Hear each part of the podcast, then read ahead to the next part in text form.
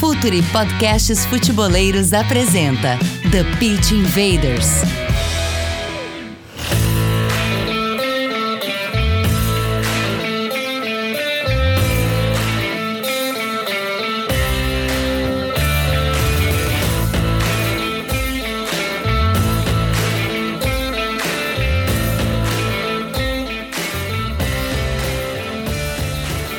Olá, futeboleiros! Olá, futeboleiras! Futre apresenta The Pitch Invaders, episódio 229. Estamos no ar para mais uma evasão futeboleira, para comentar hoje sobre um tema muito legal e que, enfim, tem muita coisa para a gente conversar sobre isso com um convidado para lá de especial, porque o cara é multicampeão, foi recentemente campeão agora também do Brasileirão Feminino, então tem muita coisa para a gente comentar.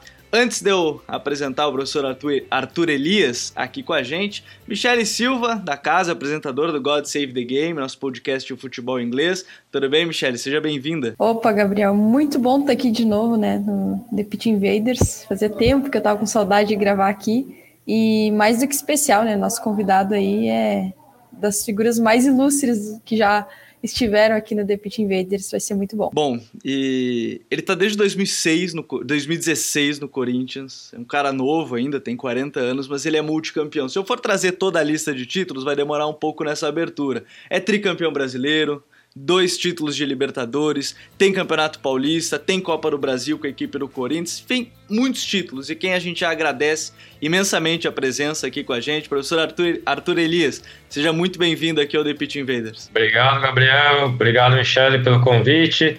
Espero que a gente tenha um grande papo aqui, que possa agregar, que seja bacana para todo mundo que está nos escutando. Então, futeboleiros e futeboleiras, vamos entender um pouco mais as ideias de Arthur Elias e o Corinthians, recentemente campeão brasileiro da Série A1 do futebol feminino.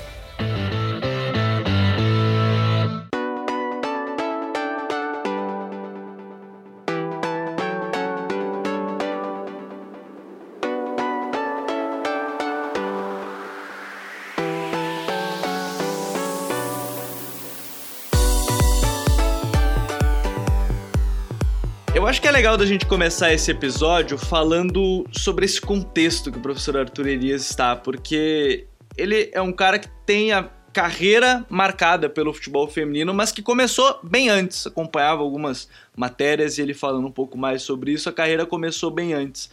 E você faz parte, professor, de um é, de um crescimento. Você cresce junto com o futebol feminino aqui no Brasil, pelo menos em termos de é, dimensão, de transmissões. A gente tem visto números de Ibope crescendo cada vez mais quando a gente fala de transmissão e o futebol feminino como um todo. E que bom que ele tem crescido, é, em que pese essa, esse crescimento tenha demorado de maneira geral. Mas eu queria entender esse contexto da sua carreira hoje, você ter se dedicado ao futebol feminino e você chegar onde você está hoje, um cara que é multicampeão, já ganhou todos os títulos possíveis com o Corinthians e que a série de títulos, imagino que não para, todo ano ela, ela vem se renovando. Professor. Bom, é, eu considero sim que eu acompanhei esse crescimento, né? O futebol feminino teve outros momentos importantes antes de eu entrar na modalidade, final da década de 90, né? Alguns momentos comecinho dos anos 2000 depois deu uma interrupção nos campeonatos, né, nos campeonatos principais, Federação Brasileira, e isso começou a ser retomado a partir ali de 2007, 2008, né, Copa do Brasil, Campeonato Paulista sendo jogado é, todos os anos consequentes, e aí a gente é, viu que a modalidade começou a se estruturar mais, em 2013 veio o Brasileiro, e o futebol feminino começou a entrar nos, nos clubes de camisa novamente, dessa vez um pouco mais organizado. Mas é bom dizer que a história do futebol feminino é bem maior do que a minha, né? Ela sempre existiu, as mulheres sempre jogaram futebol, é, mesmo na época que era proibido uh, aqui no país e no mundo, em muitos países isso aconteceu também, uma proibição da mulher jogar futebol elas jogavam, elas persistiam, elas lutaram. Então é um esforço muito grande de uma classe, principalmente da, das mulheres, de e alguns homens que ajudaram, né, um pouco esse crescimento, mas o esforço maior da luta delas para se ganhar espaço, respeito. E acredito que hoje a gente vive sim um momento melhor. mas a gente espera cada vez mais, né? Uma estrutura, investimento, que isso seja algo contínuo e que, e que o futebol feminino se, é, se organize, se valorize cada vez mais. Na minha parte, é, foi uma escolha mesmo, um plano de carreira que eu tracei para mim. A partir de 2006 eu tive o contato com o futebol feminino, já era treinador desde 2002 é, e estava ali ainda jovem, né, com 25 anos, é, procurando entrar no mercado do futebol e um ambiente que me desenvolvesse. Eu poderia é, partir como muitos amigos e, e, profissionais dessa idade partem para trabalho de categoria de base, mas eu via que era um público diferente né, do, do futebol, porque você trabalha com adolescentes, com formação, e é um outro tipo de, de metodologia de trabalho, né? Um, um, outro tipo de ambiente que você precisa ser especialista e se dedicar naquilo, né? E, e eu não, não fui para esse caminho da formação de atletas, que pese que eu ainda depois fiz um projeto no Centro Olímpico que eu coordenei, né? Muito focado na formação de atletas, mas não atuei como treinador de categoria de base, né? É, Poderia também, assim como fiz alguns estágios, né, é, ser um treinador, um auxiliar, né, de um, de um treinador é, do futebol masculino profissional, né, isso é comum também, você procurar estagiar e, e às vezes se ligar a algum treinador e, e trabalhar como auxiliar, mas nesse ponto eu percebi que eu não ia conseguir desenvolver muito bem as minhas ideias, né, colocar em prática aquilo que eu penso de futebol, que eu pensava e que isso vai se modificando, vai se aperfeiçoando.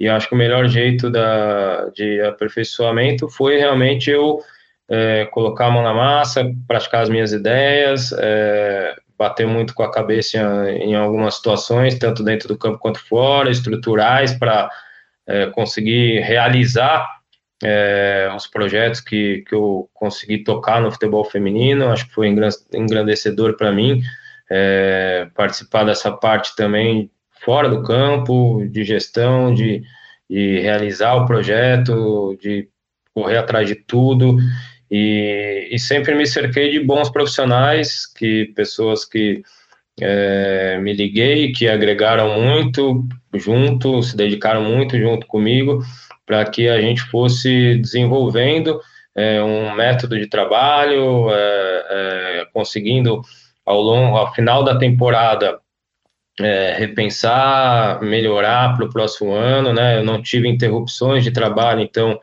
é, isso acho que o futebol feminino me deu também de um ponto muito positivo, né? Os treinadores de futebol aqui, a gente tem uma cultura de interrupção de trabalho e eu sempre consegui concluir os meus anos, nunca fui demitido, né? Então é um privilégio que eu tenho, assim, enquanto treinador de futebol. É, e isso, sem dúvida, me fez um profissional melhor. É, e também fui me especializando, né? Dentro da modalidade, é, o futebol das mulheres, né? O contexto todo, como ele funciona, a história delas, né? As dificuldades é, e aquilo que a gente tinha que aplicar, né, de, de estrutura e de, e de plano tático, né, plano de jogo, planejamento de treinamentos, é, estratégias, enfim, dentro do contexto da modalidade, acho que tudo isso foi crescendo muito até hoje em dia que assim como vocês todos, sou muito feliz por todas essas conquistas, né? Sou tetracampeão brasileiro, tá? Não tri. Tetracampeão, falei tri é tetra. É, e, e a gente vai sim buscar mais. É, acho que o futebol feminino está nesse, nesse crescente aí muito interessante e fico muito feliz de ver que o esforço delas tem agora tem sido mais recompensado e, e sendo tratado com mais respeito. Arthur, primeiro parabéns né, pelo título mais recente, mas também pela carreira. E eu queria começar te perguntando justamente essa questão que você mencionou do trabalho, né, de, se, de cercar de boas pessoas e também que eu sei que é algo que faz parte da rotina uh, do time do Corinthians, enfim, hoje, que é a questão mental, né, o quanto que se trabalha isso.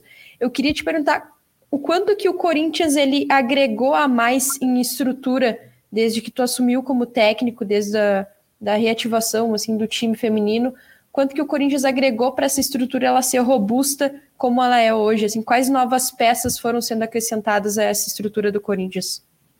Sim, interessante. Olha, é, a gente começou em 2016, né, numa parceria, o Corinthians retoma o futebol feminino em 2016, em uma parceria com o Audax. É, ali houve um desejo do presidente, né, na época, na verdade, o Andrés, junto com o presidente, né, com o Roberto, que hoje está no futebol profissional de novo, masculino, eles é, tiveram o desejo de retomar o futebol feminino dentro do clube, e, e, eu estava no Audax, né, e aí depois de uma conversa a gente chegou à conclusão que seria melhor é, dividir as estruturas, dividir o investimento e montar um time competitivo desde o primeiro ano, então isso foi feito, acho que foi um caminho interessante para o Corinthians, que tinha uma, algumas barreiras internas dentro do clube, é, teve um projeto um tempo anterior que não foi um projeto de muito sucesso, de muitas conquistas, e deixou algumas situações para o clube que a gente sabia que pouco a pouco a gente ia precisar quebrar e conquistar é, o clube de novo, né, esse espaço do futebol feminino internamente. É, o Aldax tem um entusiasta, né, que é o seu Mário Teixeira, o proprietário, uma pessoa que ajuda muito futebol e ele também estava muito empolgado com o futebol feminino, é, que a gente tinha feito uma parceria com o Centro Olímpico em 2015, e aí criou esse projeto, que eu acho que foi bem interessante para os dois lados, Infelizmente, o Aldax, depois de um tempo, acabou não seguindo né, mais com, com o futebol feminino, mas deixou um legado né, de muitas atletas que passaram, inclusive por categorias de base no Aldax. E o Corinthians cresceu muito. Né? O Corinthians, depois da, da parceria, quando em 2018 a gente retoma para o clube, a gente estrutura mais, a gente é, entra dentro de um contexto muito parecido com o, o contexto de estrutura da, das categorias de base, né? e a gente sempre internamente é, quis é, ter as condições ali, que se tinha o sub-17, sub-20, nas principais categorias de base, e o clube deu esse respaldo. É, em relação ao departamento, o departamento foi ficando cada vez mais independente, isso é muito importante, né? Então, um trabalho assim muito com uma sintonia muito grande com a nossa diretora, com a Cris. Então, a Cris é uma uma pessoa que representa muito o futebol feminino, porque é uma mulher que adora futebol, que joga futebol até hoje, que batalha muito para o crescimento que interno do clube, da modalidade no geral no Brasil. E a gente foi tendo, foi lançando muitas ideias para ela, com a nossa experiência, minha, da comissão técnica, de como a gente fazer, porque em 2018 a gente para ter uma ideia, a gente precisou reformar alguns, uma sala na, lá no Parque São Jorge para nós, porque não tinha, e a gente mesmo, a comissão, dando ideia, ó, aqui vai ser isso, aqui vai ser aquilo, né, rouparia aqui, bota lá, e, e aí isso depois a gente foi né, conseguindo realizar dentro do clube, é, a gente não tinha esse staff que a gente tem hoje, mas a gente trouxe as pessoas, foi apresentando para a crise, para o clube, né, profissionais altamente, altamente gabaritados, então a Diária a psicóloga, né, o Ronaldo fisiologista, os Nutris, a Tica, o Rafa, né, são áreas de apoio muito, muito importantes.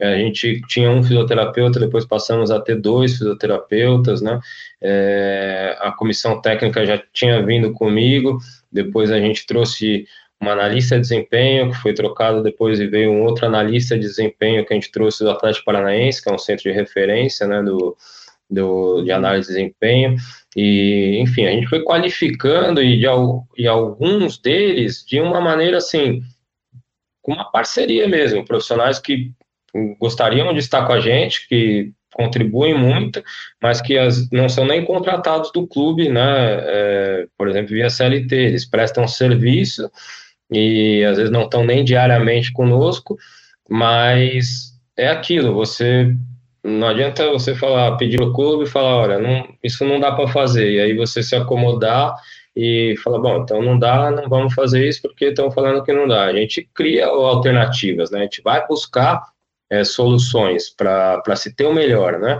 E isso a gente fez, o clube atendeu e, e hoje a gente tem um, um, um staff de comissão técnica é, e áreas de apoio muito importante para o desenvolvimento das atletas e do nosso, da nossa maneira de jogar. Eu sou é, divido muito isso com, com todos eles, é um trabalho muito coletivo nosso. O meu trabalho é muito facilitado por essa condição que a gente proporciona para as atletas que estão tanto em termos de estrutura física quanto de recursos humanos. Agora, Arthur, é, você falou da, da questão das suas ideias quando a gente começou essa conversa. E o seu Corinthians, é, a gente já viu muita coisa, né? Eu lembro há algum tempo, acho que foi ano passado, no início ainda da pandemia, eu tive a oportunidade, estava trabalhando pela Band, fui fazer Grêmio e Corinthians em loco. E em loco a gente sabe que é muito mais legal de ver um jogo, assim, é mais interessante de ver um jogo porque você consegue ver muita coisa. E a gente via um Corinthians que saía com a goleira sendo terceiro homem, a gente a terceira mulher, né, no caso, na saída. A gente já viu saída sustentada, a gente já viu muita coisa no seu Corinthians. É, eu queria que você falasse um pouco mais das suas ideias, porque a gente já viu tanta coisa que parece que você é um cara que gosta de variar muito, ainda mais, pô, são cinco anos no clube, é claro que a variação ela tem que estar presente. Mas eu queria que você falasse um pouco mais das suas ideias, já que desde a saída de bola até a fase ofensiva a gente já viu muita coisa nesse seu Corinthians. A pergunta é bastante ampla, né? A gente poderia ficar aqui horas né, falando. É, de uma maneira geral, eu acredito sim que as variações são importantes, mas mais importante do que elas é, é, a evolução do trabalho, né? A gente conseguir ser cada vez mais eficiente, a gente ser um time cada vez mais imprevisível e difícil do adversário marcar. É, nosso jogo é pautado muito no conceito ofensivo de futebol, é, mas um pilar importante nosso é a busca do equilíbrio, né? Então a gente tem aí como pilares do trabalho uma equipe que se comunique muito bem dentro do campo, porque eu, eu acredito que futebol ele é sintonia, né? Então a equipe precisa estar muito bem sintonizada. Isso vai desde o nosso ambiente, que é fundamental, é, até as ações táticas de uma partida, e por isso a comunicação é importante é, a intensidade de jogo, né? então a intensidade é um pilar importante nosso, tudo que a gente faz no dia a dia é com alta intensidade e a gente controla só o volume. É, o número de participação da atleta ser cada vez maior, então a gente treina para que as atletas é, participem cada vez mais de todas as ações do jogo. E a leitura, então o desenvolvimento da leitura de jogo da atleta é fundamental para que ela tenha as melhores decisões. Em relação alguns conceitos que a gente tem de construção de jogo, é realmente a gente avançou bastante a goleira, né? Diferente, assim, é diferente do que a gente vê aí no mundo do futebol mesmo, masculino, feminino, é, mas a gente foi passo a passo com isso, a gente foi construindo é, é esse posicionamento da nossa goleira na, na construção do jogo, né, na fase inicial, e entendendo que a gente ganha uma jogadora, né, mas ela precisa estar preparada para exercer essa função, né, com uma eficiência boa nos passes, com boa tomada de decisão, né, entender quais são as situações que gera 2-1 para ela é, conseguir já, já aproveitar uma vantagem que a gente tem no, no início da construção, também ter um senso de urgência importante, referências que ela possa fazer as bolas mais longas, né, que são referências que ela já coloca também bolas é, que já aciona mais as jogadoras de frente também. Então a gente foi incluindo a goleira, mas dentro de um processo, né, de desenvolvimento da equipe. E, e nisso a gente tem, né, nas nossas zagueiras também, é, uma importância grande como armadoras, né, desse, desse início de construção. Elas elas realmente participam efetivamente, né? Eu não, não gosto muito que as nossas volantes sejam essas primeiras jogadoras a, a participarem, elas estão já no segundo momento e já apoiando muito mais o ataque, né? É, então a gente tem um conceitos de aproximação, é, de, de, triangulações, de aproveitar sempre é, para induzir e fazer 2-1 um no adversário, é, os conceitos de amplitude, os conceitos de profundidade, é, a entrada dentro da área, né, com volume. É, então a gente tem várias ideias, né, e, e também é, dividindo o campo aí por alguns setores e, e, e tendo zonas importantes de referência para as atletas é, no dia a dia de treinamento, isso faz com que a equipe seja uma equipe que cada jogador entenda muito bem a sua função e também entenda aonde cada jogador está dentro do campo, né, para que é, a troca de passes seja mais rápida e a gente consiga envolver mais os adversários, mas dentro disso tudo que a gente está falando tem mil coisas, né? Assim, tem, Cada pormenor tem, tem muito, é, bastante coisa, né, professor? É, mas acho que, que resumir um pouquinho aqui do que a gente, como a gente trabalha, assim, a mentalidade nossa, né? Mas o equilíbrio é muito importante. É claro que a equipe chama atenção pelo número de gols, pelo número de posse de bola, pela maneira que joga, né? Com um jogo que flui bem,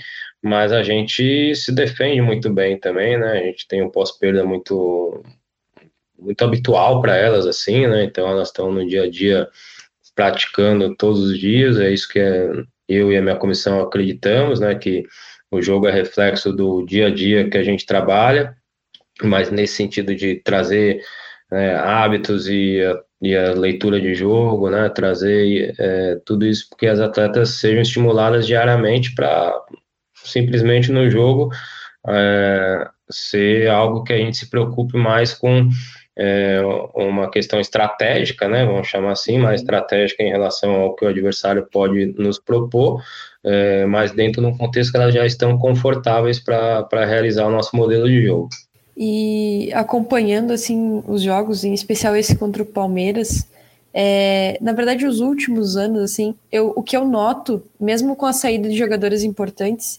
é, me pareceu muito que as jogadoras do Corinthians elas são versáteis, assim, elas ajudam em todas as fases do jogo e em todas as posições elas têm, elas contribuem muito.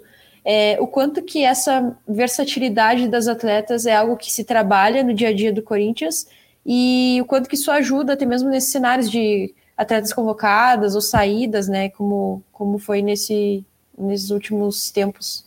Sim, a gente trabalha bastante, né, claro que com tudo a gente precisa ter um equilíbrio, né, precisa ter a especificidade da posição, mas também é bastante importante, no meu ponto de vista, atleta vivenciar é, outras funções dentro do campo, né, e, e porque isso dentro daquilo que a gente estava falando da leitura de jogo e da comunicação entre elas, isso facilita muito, né? Então a atleta é, sabe o que, que a jogadora que está na linha de trás dela né, vivencia e, e, faz, e a comunicação fica mais fácil, é, e assim também, né, quando está falando com a linha de cima, no meio, enfim, então isso é, é, sim um método de trabalho. Eu já cheguei a, a fazer situações de inverter todas elas completamente. As nossas atacantes jogarem na zaga, a nossa zagueira ser a ponta direita, a ponta esquerda do time, as laterais jogarem como volantes, as volantes como laterais. Eu já fiz treinos assim.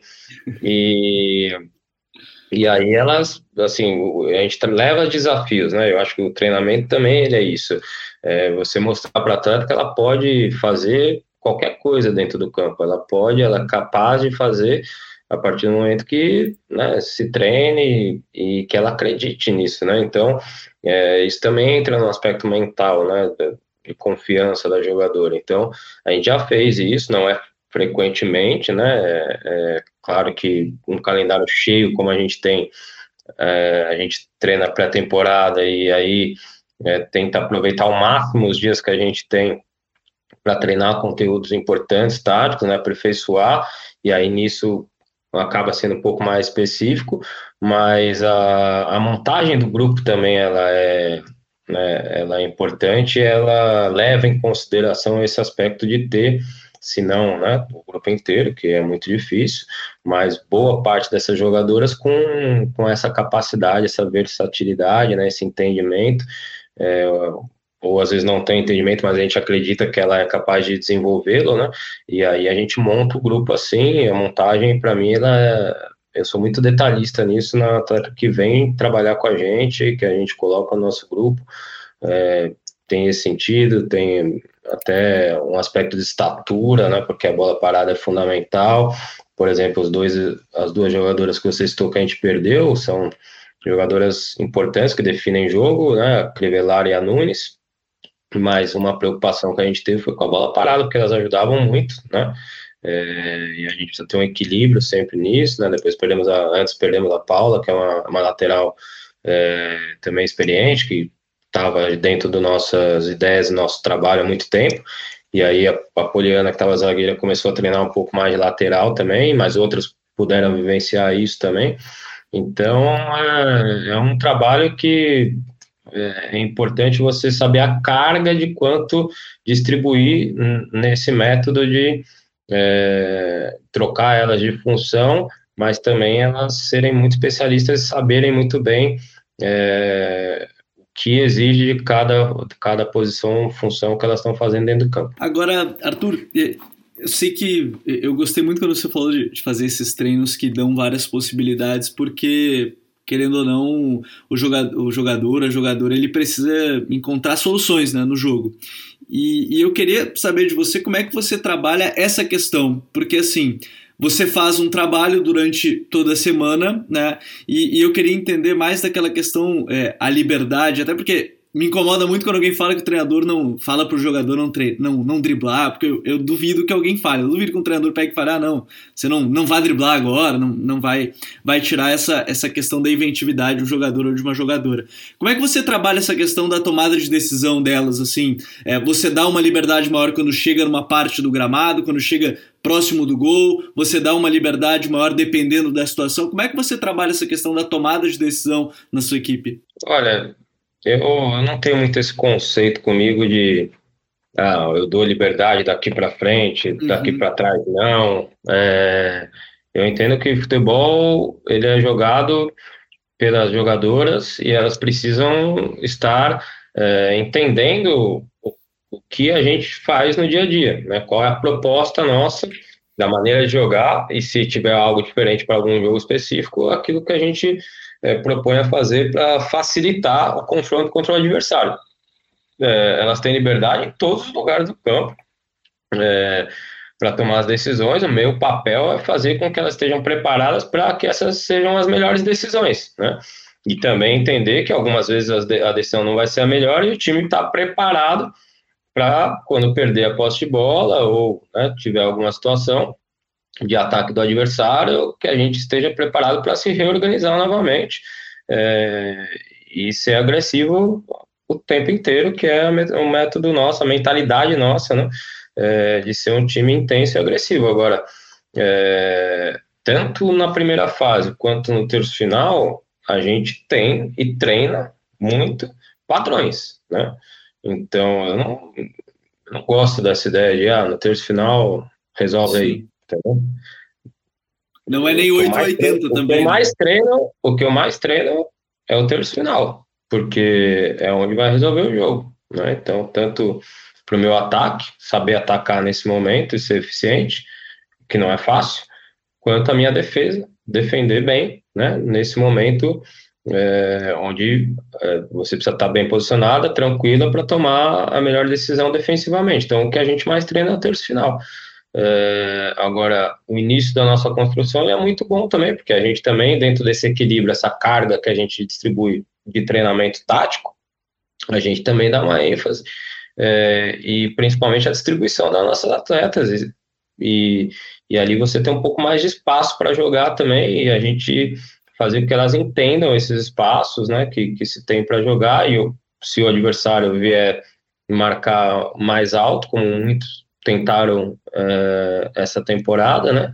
Inclusive o Palmeiras na final. A gente atrai né, o adversário, desce com mais jogadoras, mais perto da bola, a gente tem mais jogadoras para associar e abre fundo de campo, né? Então a gente é, troca menos passe, mas a ideia ela segue sendo a mesma, quer ser objetivo, quer chegar no gol, né? E, e aí esse conceito de, de liberdade por zona de campo. Acho que a jogadora precisa estar confiante, que é a palavra fundamental, e saber os padrões, né? Quais são os padrões que vão facilitar o jogo dela. E, e, ela tem liberdade, dentro disso, ela tem liberdade em todos os lugares do campo. Dentro dessa questão que você mencionou dos cenários, né, de a, por exemplo, o Palmeiras, que tentou pressionar um pouco mais alto. Eu noto até que teve um tempo, assim, do, do, do segundo jogo da final, em especial, que foi um tempo meio que estudado, assim, né? Que meio que de, dos dois times sentindo meio a pressão do jogo, assim, sentindo o que, que deveriam fazer. E, mas me chamou a atenção porque, óbvio que não falando que o Corinthians ele decaiu, na minha opinião, de forma alguma, mas eu notei que parece que as equipes elas estão tentando nivelar um pouco mais, assim, talvez até por um profissionalismo maior dessas equipes, né, que antes uh, gestores desses clubes deixavam o futebol feminino um pouco de lado. Talvez o Palmeiras seja um exemplo disso, mas desses cenários que os adversários eles vêm tentando impor ao Corinthians, é, você nota que tem alguma equipe aí que se destacou mais por justamente uh, tentar colocar mais dificuldades para a equipe do Corinthians durante a temporada, assim, talvez o Palmeiras até justamente com essa tentativa de pressão mais alta? Olha, acho que todos melhoraram, né? É, a gente vinha atuando uma boa parte do, do ano passado no, no 4-3-3, né, com a bola e marcando o 4-5-1.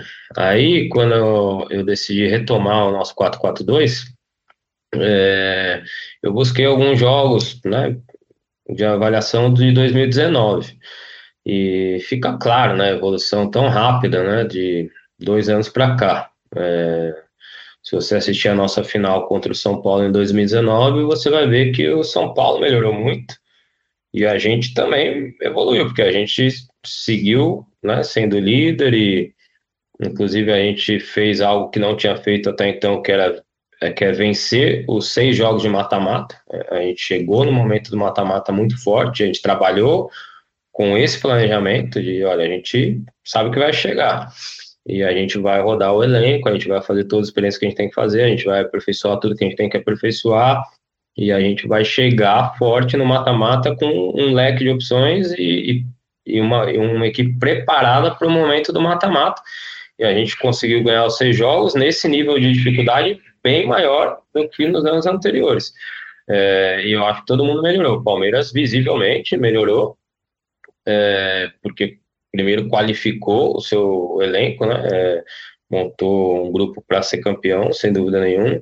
Assim como eu acho a equipe do Santos uma equipe muito qualificada, a equipe do Palmeiras uma equipe muito, do São Paulo uma equipe muito qualificada, a equipe do, da Ferroviária muito qualificada, do Inter muito qualificada.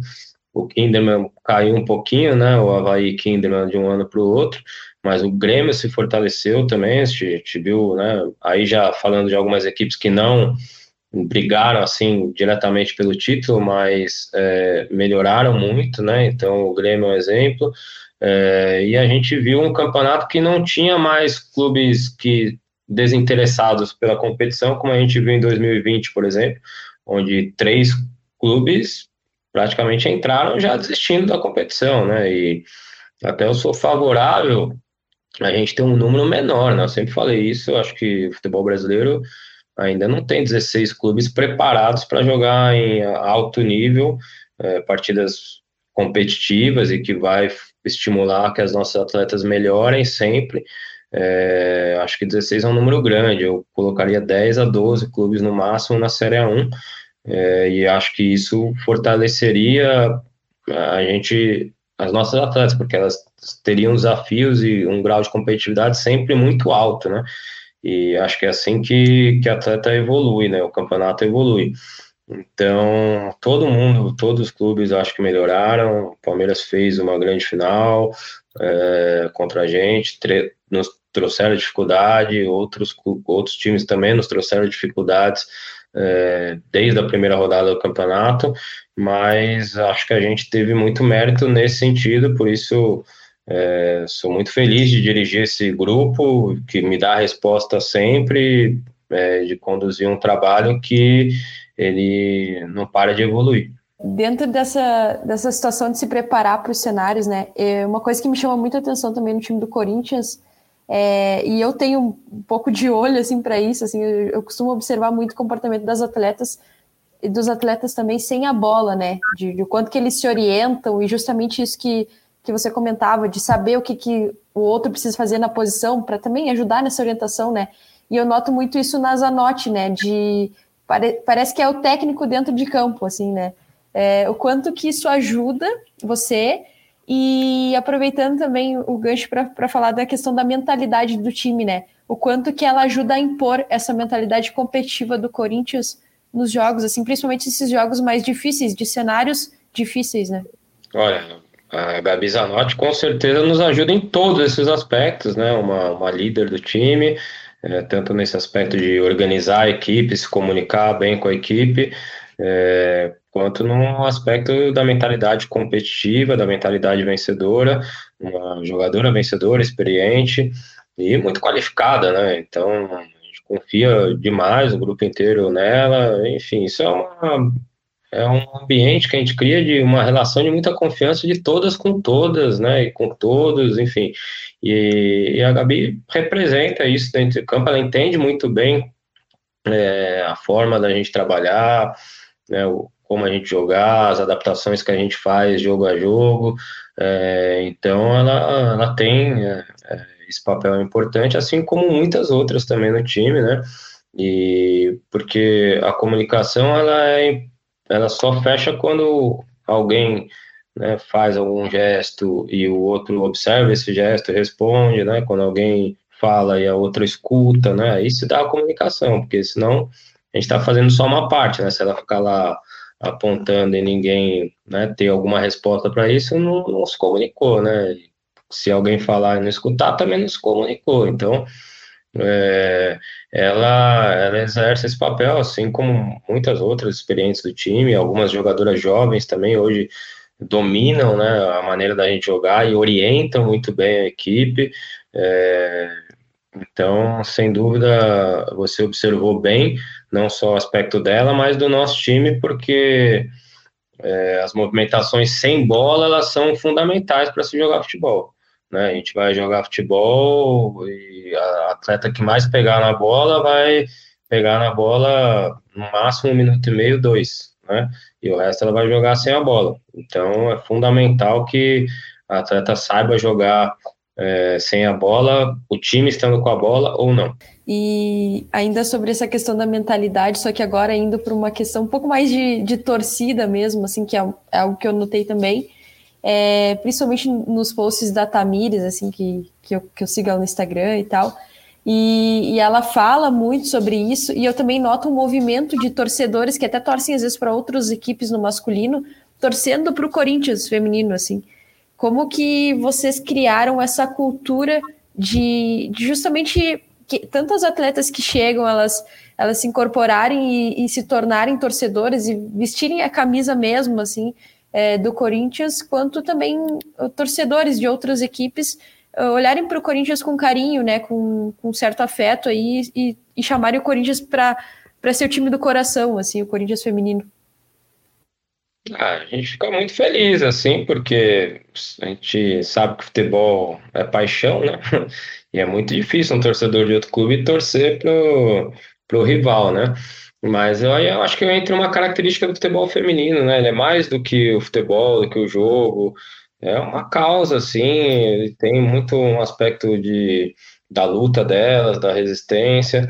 E eu acho que quem faz isso, né? Quem assim tem esse sentimento de torço para um rival, mas torço para o Corinthians feminino, é porque enxerga esses valores, né? Essa conquista que tanto foi trabalhada para chegar e mostrar um futebol como a gente mostra dentro do campo. E acho que o próprio né, desempenho da equipe também atrai, né? É uma equipe que vem jogando muito bem há bastante tempo, sendo eficiente, fazendo muitos gols, criando muitas oportunidades. Né, um futebol que bem dinâmico, né, com intensidade. Então, isso faz com que o, o torcedor que gosta de futebol, de ver um futebol bem jogado, é, também né, aprecie a nossa equipe. Mas eu acho que entra muito nesse contexto do futebol feminino e a gente fica muito feliz que isso aconteça e as jogadoras nossas se envolverem com o clube cada vez mais é parte do nosso ambiente, que é fundamental para nossas conquistas, para o nosso trabalho. A gente tem um ambiente que a gente tem, saudável, de competitividade dentro, mas de muita cooperação também, de muito compromisso com, com a nossa camisa, com o clube, de entender o que é Corinthians, né, de entender o clube que está representando, de não só entender, mas de ter o prazer, né, de vestir essa camisa, ter o prazer de conseguir é, atrair cada vez mais esse torcedor apaixonado e que nos apoia. É, então isso é prazeroso, isso para nós é, né, é um é um grande momento, assim, é um momento de, de reconhecimento, um momento gostoso do futebol, porque futebol você trabalha muito, né, diariamente, não tem folga, né, muita viagem, muito jogo, pressão, né, competição, é, cobrança o tempo inteiro, a gente se cobra muito, nosso time, já cansei de falar para os atletas, às vezes no meio da temporada a gente ganha jogos de uma maneira impressionante, a gente ganha, às vezes, as primeiras fases do mata-mata e a gente não explode de alegria, sabe? A gente às vezes só vai explodir no título e, e a gente precisa ter esses momentos, sabe? O torcedor nosso nos entrega isso e, e precisa aproveitar, sabe?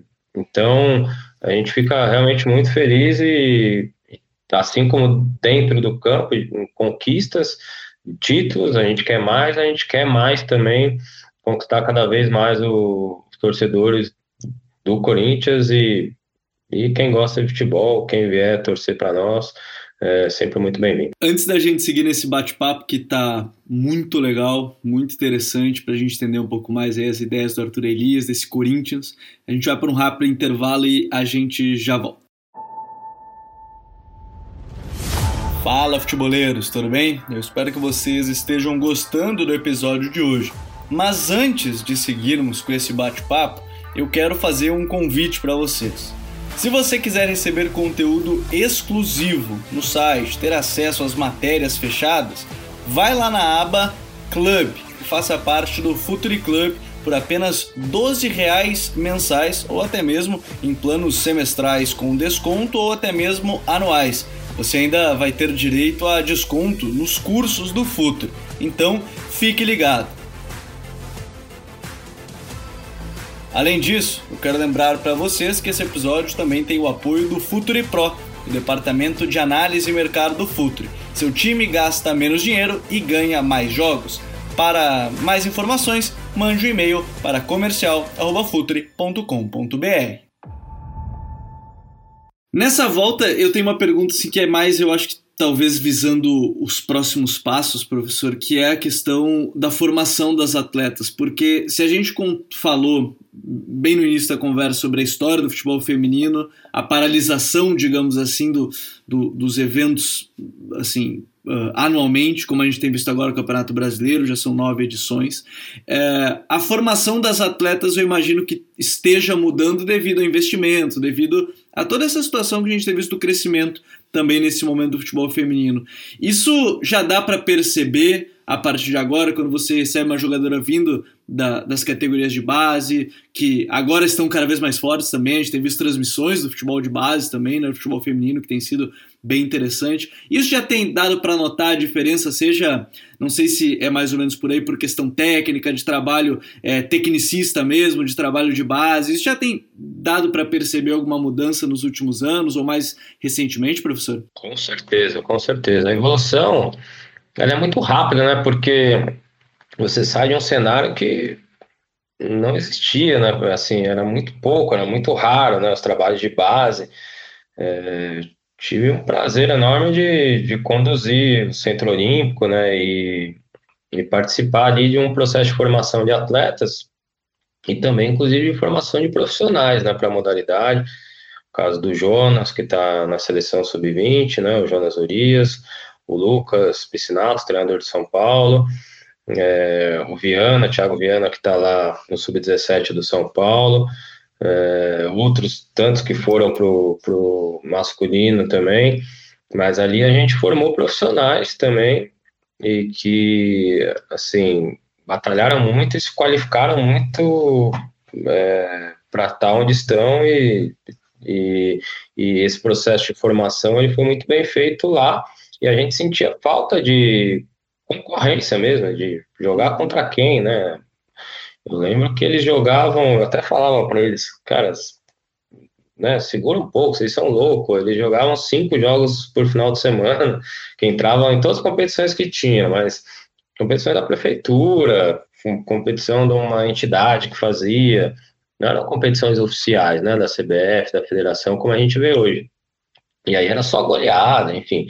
E, e agora você vê um campeonato sub-16, sub-18 brasileiro, como eu assisti, de um nível bem interessante, assim, bem legal, um campeonato paulista que está né, tá melhorando também, então eu estou muito otimista pelo futuro que a gente tem. É, é, eu vejo que a gente em pouco tempo vai tirar muitos frutos dessa geração que está vindo, porque tem atletas bastante interessantes, os trabalhos estão sendo trabalhos bem orientados, a gente fala muito do, da qualidade dos profissionais das categorias de base, né, como formar o jogador ou a jogadora atualmente, e eu vejo que o futebol feminino tem trazido bons profissionais, profissionais sérios, competentes, que têm orientado bem essas meninas. E, e o, com certeza as jogadoras que sobem hoje, elas já sobem com duas coisas importantes, né? É, elas sobem com uma, uma leitura de jogo melhor, né? Ela, ela já entende mais do jogo, da, da parte tática do jogo, né? das funções que ela né, exerce em campo. É, e ela já tem um lastro de jogo maior. Ela já vivenciou aquilo, ela ganhou, perdeu, foi campeã, perdeu um título, foi eliminada na primeira fase, enfim, ela já passou é, vivências importantes para o seu amadurecimento, coisa que antes as meninas tinham um pouco lastro de jogo, né? Então a gente sempre falou que a gente não, né?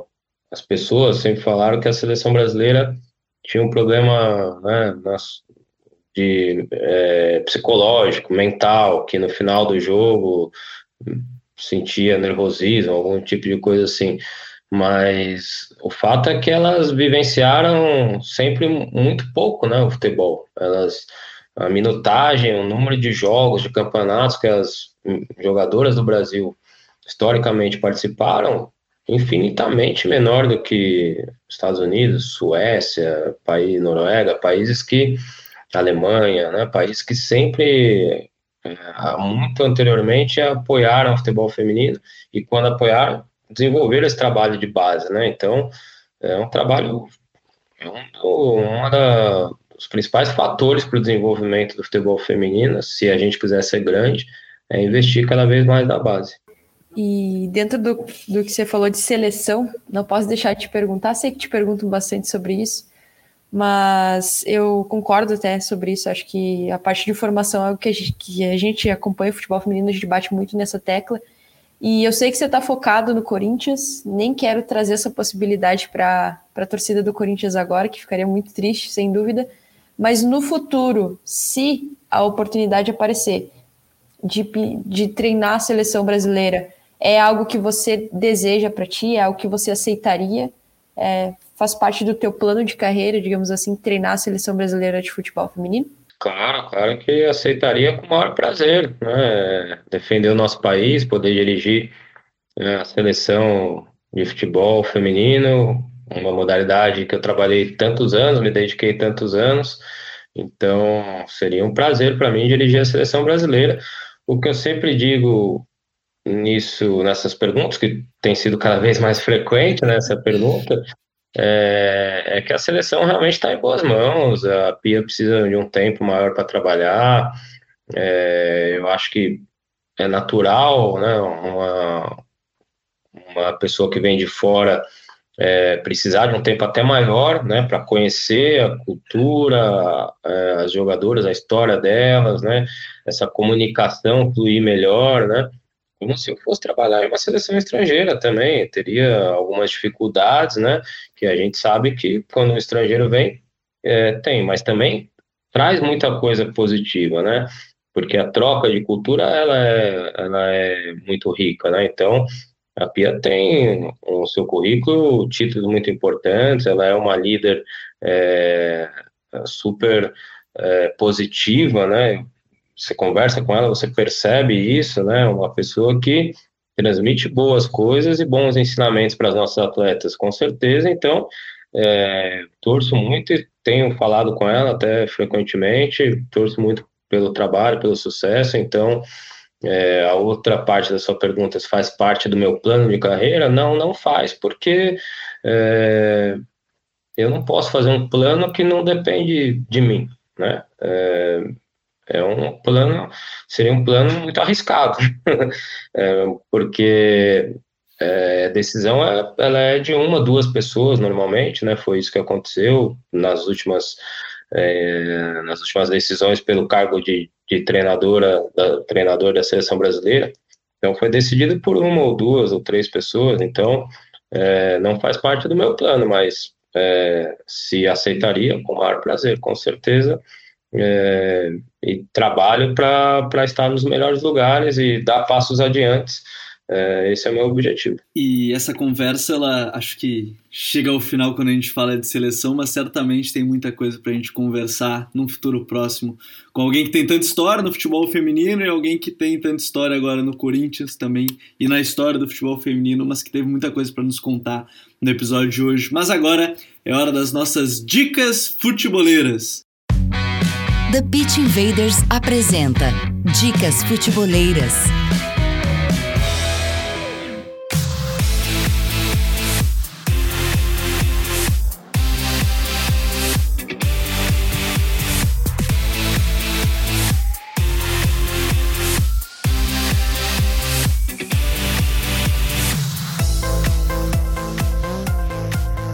E a minha dica futeboleira dessa semana, ela não tem nada a ver com futebol, mas ela talvez tenha um pouco a ver com o cotidiano, talvez, porque a gente tá gravando na terça-feira do dia 5 e a segunda-feira do dia 4 ela foi meio estranha, onde ninguém tinha acesso a redes sociais, ninguém conversava entre si. A gente fala muito sobre questão de como as redes sociais invadiram é, todo mundo, né? E todo mundo está sempre ligado nelas e, e, ninguém consegue se desgrudar.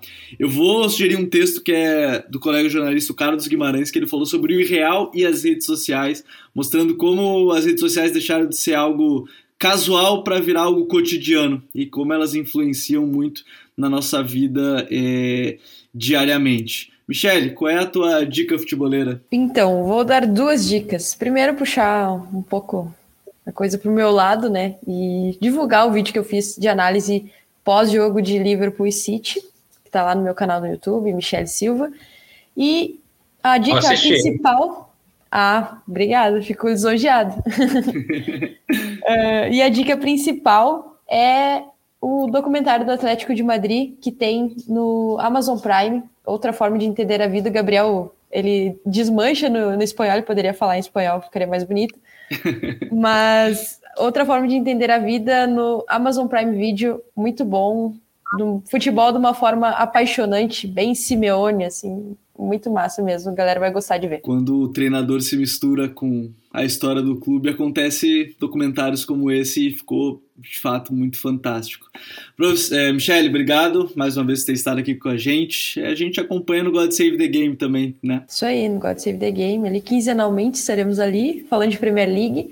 E, pô, eu que agradeço, Arthur Elias, tu é craque, estamos sempre te acompanhando e volte sempre aí, né? Já sempre que quiser, onde quiser, até no God Save the Game, se duvidar, a gente bate um, uma bolinha sobre futebol inglês lá. Obrigada, Michele. Professor, qual é a tua dica futeboleira para quem nos acompanhou, acompanhou hoje nesse episódio que foi enriquecedor, com, com muito conteúdo? Olha, pensando assim, eu acho que uma dica que eu gostaria de dar nesse momento, tudo que a gente está vivendo, é, é, que as pessoas procurem também um pouco mais do humor, né? É, que a gente consiga dar mais risadas, né? E, e é, eu iria mais por esse caminho. Eu sou um cara que trabalho demais, né? Sou tenho uma ocupação muito grande, trabalho me exige muito. É, a gente abre mão de muitas coisas, da família, de ficar perto mais da família, é, de coisas que te fazem bem, né? É, pelo trabalho. E acho que a gente vive um momento tão difícil também no, no mundo há anos aí, né? Agora, e tudo que está acontecendo, acho que abateu muitas pessoas, né? A gente vive um, um clima no país muito ruim, né? É, uma condução do nosso país muito ruim. É, então, acho que a gente dá um pouco de alegria, de risada, né? Tudo que puder fazer nesse sentido é importante pô, assisto às vezes os vídeos do, do Adenê lá, do Marcelo Adenê, muito engraçado. Mas o cara mistura o futebol com a política, com, sabe? E, e eu acho que esse é um caminho interessante para o momento que a gente vive. Professor, é, eu espero que você tenha gostado do papo. É, Sinta-se em casa sempre aqui com a gente. Acho que, pelo menos para mim, para Michelle, acho que foi um bate-papo muito legal e para quem estiver ouvindo, eu tenho certeza que vai ser. Sinta-se em casa e, mais uma vez, muito obrigado por ter estado aqui com a gente. Obrigado a vocês, foi um prazer. Muito obrigado, futeboleiros e futeboleiras que nos acompanharam em mais um TPI. Futeboleiros e futeboleiras, nós somos o Futre e temos um convite para vocês. Pense o jogo, um abraço e até a próxima.